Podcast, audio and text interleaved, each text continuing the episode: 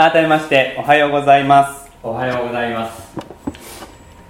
2020年度が始まり4週間が過ぎ一月が巡ろうとしています。タンポポ協会では毎年一つの御言葉と一つの標語を掲げて歩みを進めています。2020年度のために役員の皆さんと祈りながら用意した御言葉は礼拝の招きの言葉で読まれたペテロの手紙第一一章13節の御言葉です。礼拝の始まりに間に合わなかった方もあるかもしれませんのでもう一度改めて読んでみたいと思います。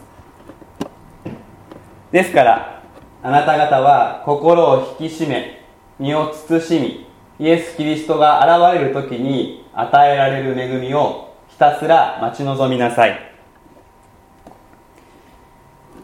この御言葉とともに掲げている標語は親切が花開くために備えて待とう主の時をというものです。この標語を定めるまで2019年度の後半約3ヶ月くらいをかけて話し合いをいたしました。そして皆さんで教会総会を開いてこれで行こうと決めたわけであります。そして今私は思うのです。これは本当に今年度にぴったりの標語であった。心を引き締め身を慎みということ。備えて待とう主の時をということ。ある役員さんはこの標語にすでに神様の備えがあったと証しをしてくださいました。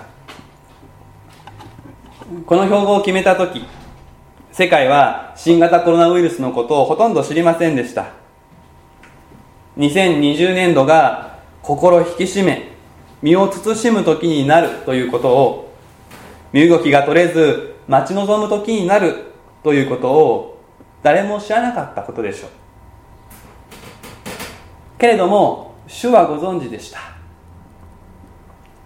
私たちを愛する主はご説理のうちにこの標語を定め私たちにこの道を信じて進むように招かれている。私はそのようにこのことを受け止めまた主の導きを識別しています。だから何も恐れることはないのです。主は見通しておられるのです。この災いがどのような終着点を迎えるかを主は見通しておられます。私たちは先が見えないと口を揃えますが神様に見えないものはありません。神様はこの世界を創造し時を創造されたお方であり時を超越したお方だからです。さて礼拝のメッセージは掲げられた標語に沿うようにして用意をしています。年度の前半は備える時といったテーマで旧約聖書を広く読んでいくそのような計画です。今朝はその1回目創世記の冒頭が開かれました。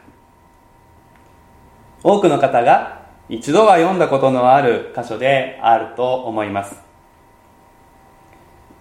この箇所を改めて「時」という角度から学んでみたい。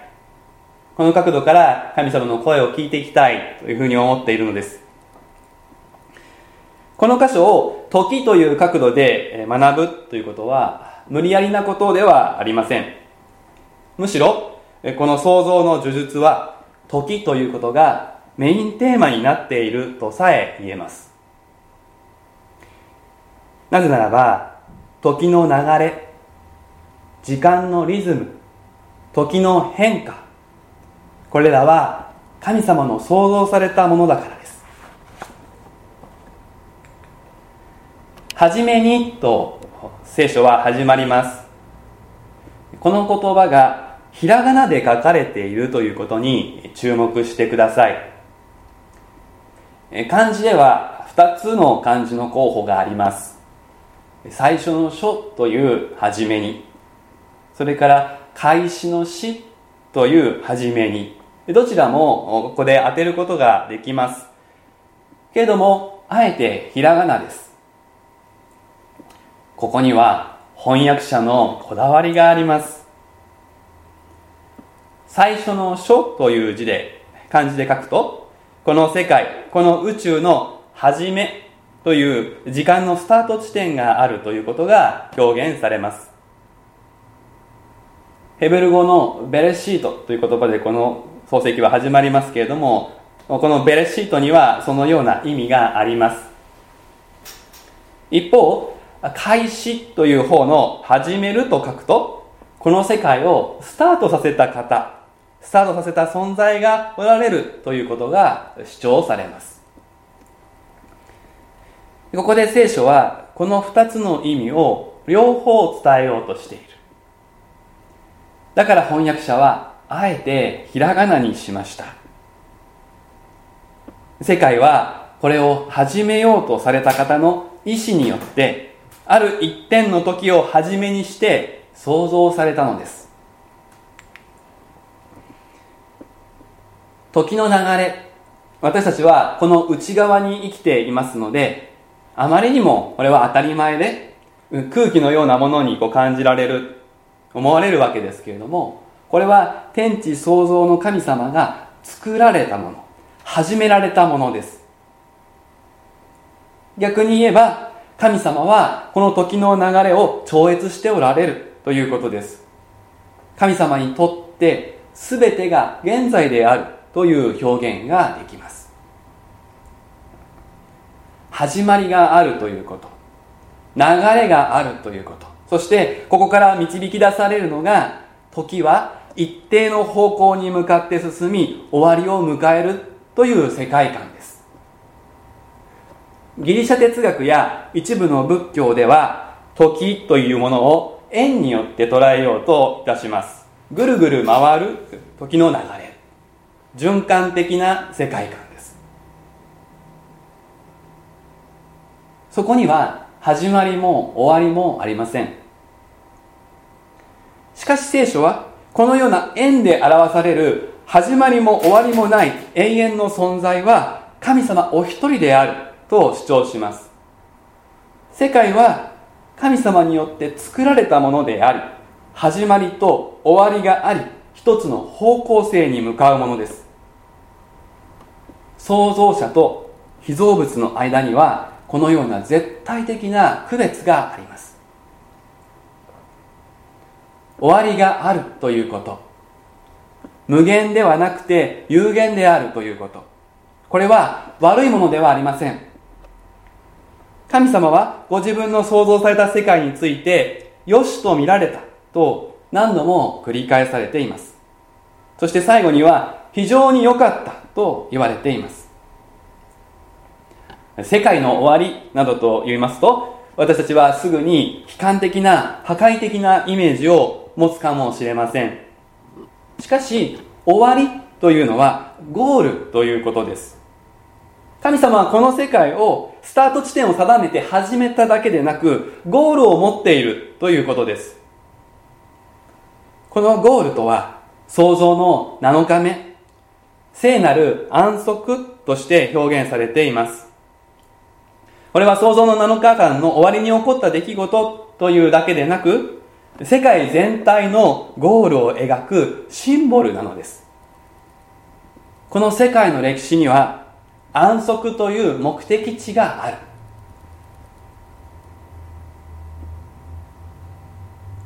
神様はなんとなく思いつきで世界を始めたのではなくて目的を持って創造され終わりに向けてことを進めておられる。そしてそれは良いもの聖なるものである。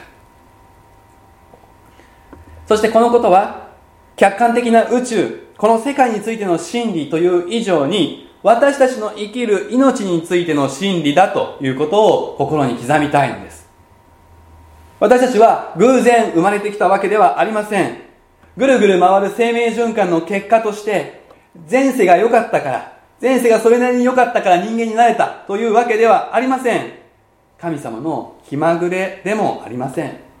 確かな目的を持って、この広い宇宙で唯一無二の存在として創造され、この時の流れの中に、この時代の中に生かされているんです。だからこそ私たちはこの命を始めた方、私たちの命を始めてくださった方を知らずに、この命を全うすることはできません。命の目的、人生の目的は私たちの中からは出てきません。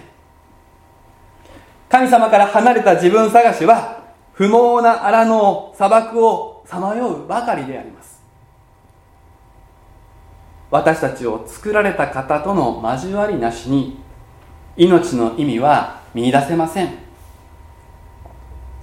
この与えられた命を責任ある形で全うしたいと願うならそして自分自身を大切にしまた隣人を大切にしこの世界を愛していきたいならば私たちはへり下って自分が作られたものであるということをわきまえ創造主なる神様との関係を第一に大切にしなくてはならないのです。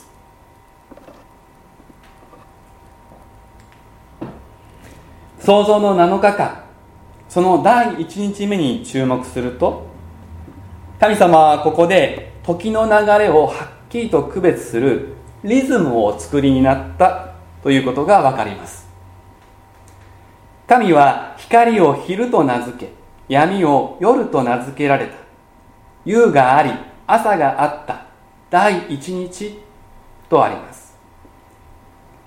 ここで光と言われているものが昼と名付けられたということ。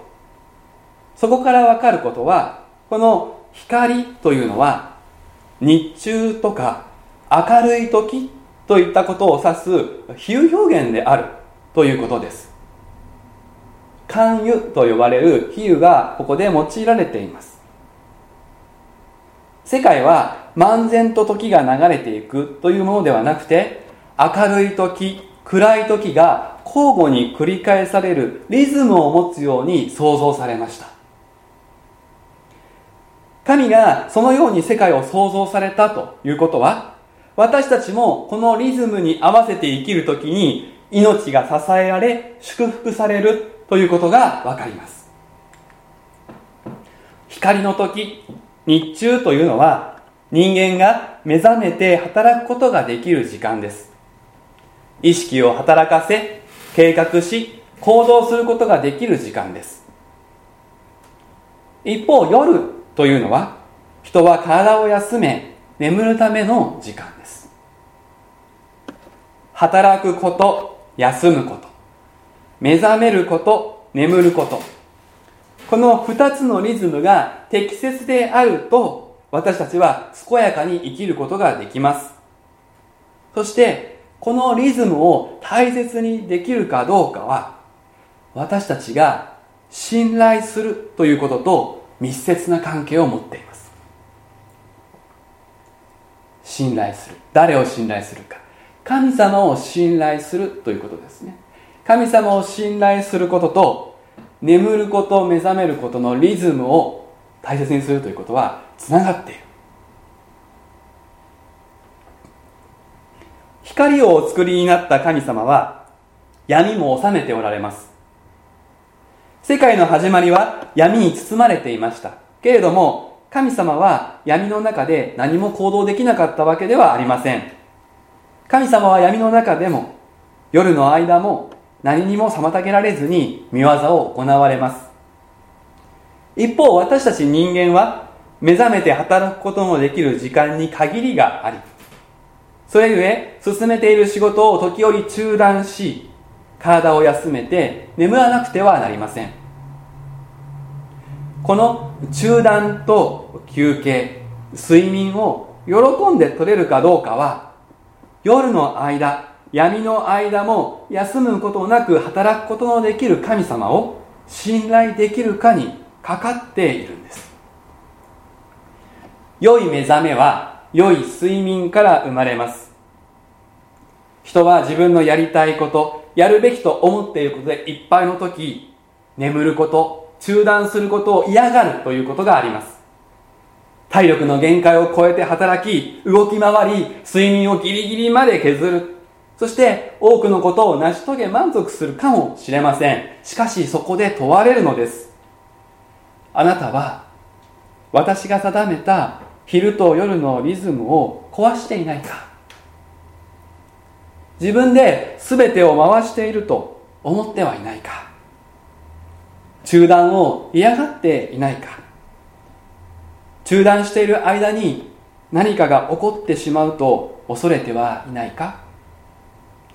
夜の間私が生きて働いていることを信じないのか？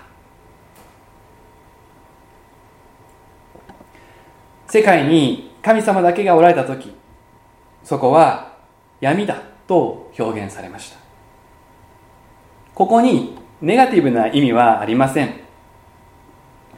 神は光がなくても行動できるからです。創造の初めに光が作られたのは時の流れの中に人間が働くことのできる時間が与えられたということです。神はご自分一人で全てのことをしようと思えばできましたしその意味では光を作る必要はなかったのです。でも人を作り目覚めさせこの時間を共に働く時とされました。そして人が神に信頼して休むということを学ぶように夜の闇も残されたのです。私たちはこの神様の創造の御業の意図を悟るということが必要です。光が与えられたのですから怠けることはできません。光あるうちに人は自分のなすべきことを神と共になすべきですしかし夜が来たなら自分の技を自分のすべてを神様の手にもう一度預け委ねてすべてを良くしてくださる方の胸に安らぐ。そうするべきであります。夕があり、朝があったと創世記は繰り返します。ここから一日は日没から始まる。一日は日没から始まるという習慣が生まれました。ユダヤ人はこの習慣を今も大事にしています。一日の始まりに人はまず休むのです一日の始まりは神だけが働く夜なのです健全な霊性は良い睡眠からです。もしあなたが神様との関係をさらに良くしていきたいもっと霊的に成長したいと願うならば睡眠を見直すということから始めていただきたい。同じように日曜日の礼拝をもっと神様に喜ばれるように捧げたいそう願うならば土曜日の夜にどのように眠るかということを計画していただきたい。よく寝なくては目を覚ますこともままなりません。睡眠不足では祈りの間に意識が遠ざかってしまいます。睡眠不足では、御言葉の語りかけに十分な注意を向けられません。私たちは眠りを必要としない神ではなくて、被造物なのです。眠ることなしに生き続けることはできません。創造の7日間、その第4日にも目を向けましょう。注意を向けましょう神は仰せられた光るものが天の大空にあれ昼と夜を分けよ。定められた時々のため人年のための印となれ。第4日は第1日目に定められたリズムというところから発展してリズムの中にある変化ということに導かれていきます。定められた時々のため人年のための印となれ。という部分に注目してください。一日は昼と夜のリズムで繰り返されますが地軸の傾きと太陽のと地球の距離の変化によって昼と夜の長さは変化いたします。世界は季節が変わるようにできています。太陽の周りを一巡りする1年という単位がこの地球には与えられていてこれによって私たちは一定のリズムの上に変化も体験するわけです。そしてこの変化はいくつかのタイミングを持って起こる。もちろん徐々に変化するわけですけれどもでもこう変化のポイントというのはあるわけです。日本ではこれを古来から節分と呼んできました。まあ、今でこそ若い人たちは節分って言ったら2月3日のことだろうと思っているかもしれませんけれどももともとはあ季節の分かれ目となる日を全て節分と呼んでいたのです。二十四節気と言い習わしたわけです。国民の休日にもなっている春分の日や秋分の日というのも、まあ、その、えー、節分の一つであります。この一年を通しての変化というのは農業を営むのにとても重要であります。そして多くの暦カレンダーがこれに合わせて作られそしてこの節分季節の変わり目変化のタイミングに合わせて祭りが営まれてきました。この14節で定められた時々というふうに訳されたこの言葉はもともとヘブル語では祭りの季節ということを意味する、そのような言葉です。このような変化を起こす世界。変化を起こす世界を神様は私たちのために創造されました。そして世界に時を見分ける印を置かれたんです。つまり神様は世界をいつも同じことの繰り返しが続くようにと作られたのではなくて変化させるように変化するものとして作られた。そして人にその変化を捉えるようにと招いているということがわかります。時を識別しその変化に合わせて私たち自身の在り方も変化させるようにそのように招いているのです。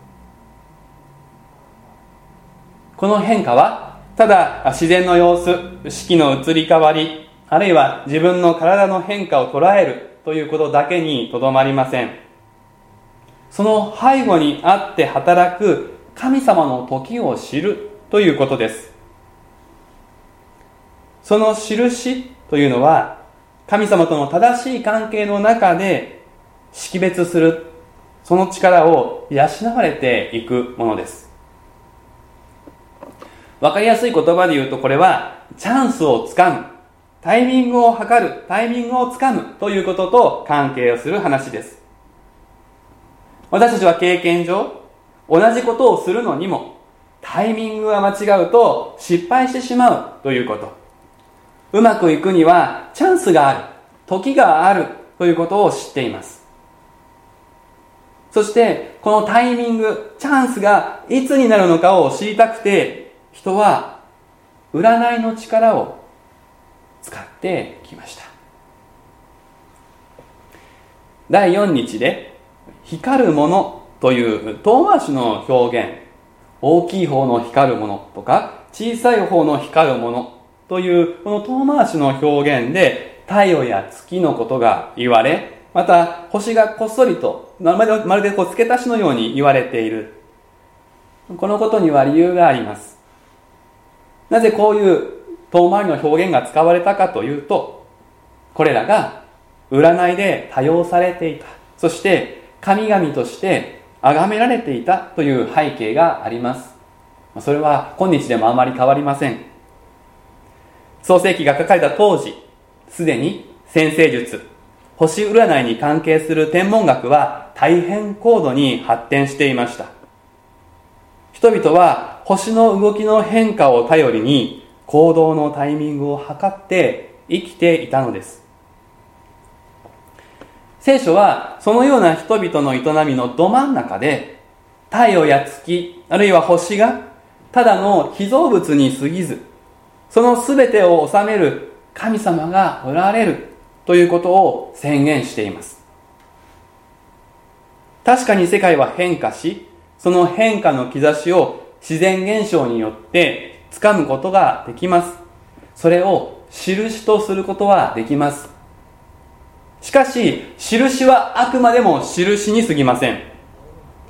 主なる神を離れた人間はこの印を自己流に解釈する占いこれを発達させました。けれども神様は本来神様との交わり祈りと御言葉の語りかけの上に印を与えることによって人に時を識別することを教えようとされたのです。ですから教会で育つ子供たちに私は特に言っておきたいと思います。皆さんはあどこかしらで占いはダメなんだよということを聞いていると思います、えもし今までこんなこと聞いたことなかったっていうふうに言う人がいたら今ここではっきり言っておきます。占いは神様が良いと言っているものではありません。聖書は占いを禁じています。それは占いが当たらないからではありません。占いに力がないからでもありません。占いはやり方によっては当たることだってあります。でもそれを使うことを神様は望まれない。占いはダメだよ。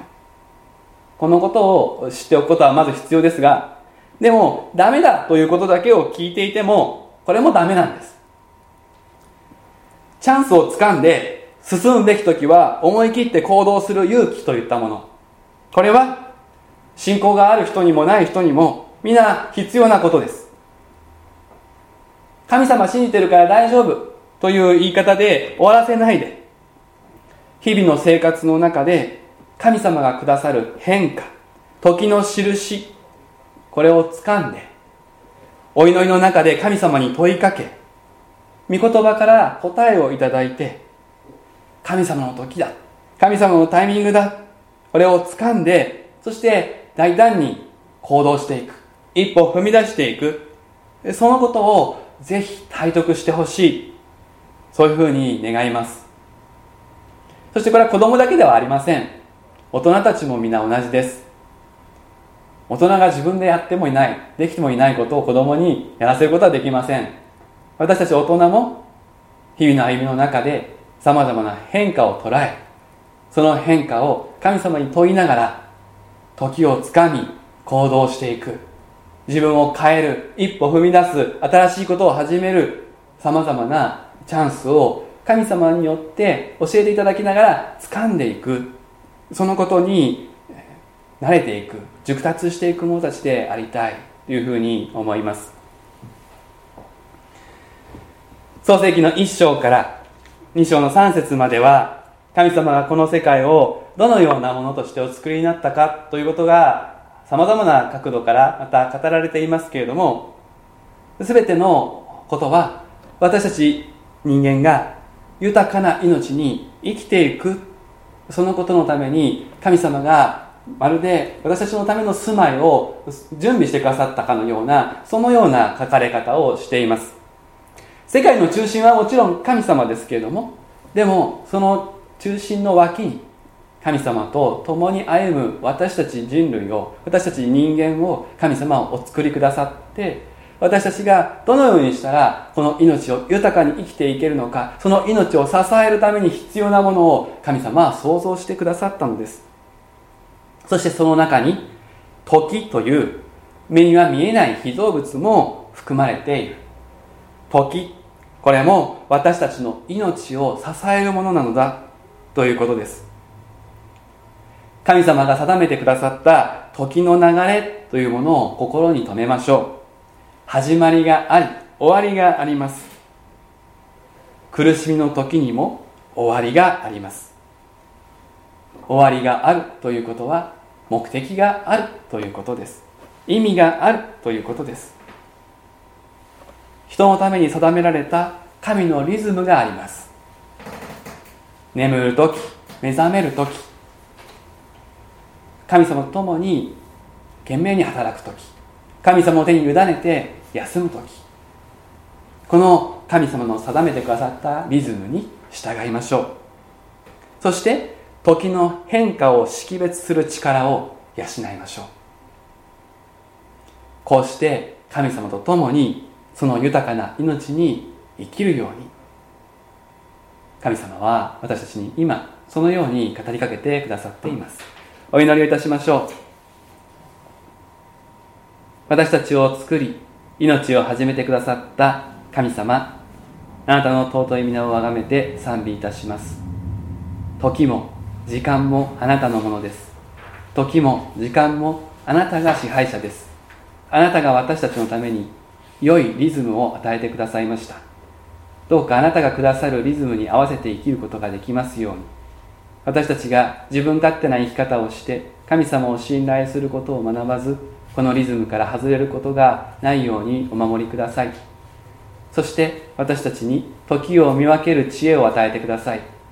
どうか祈り心のうちにさまざまな変化を識別し主の時をつかんでチャンスをあなたからいただいたチャンスを信仰を持って勇気を持って踏み出していく。勝ち取っていく。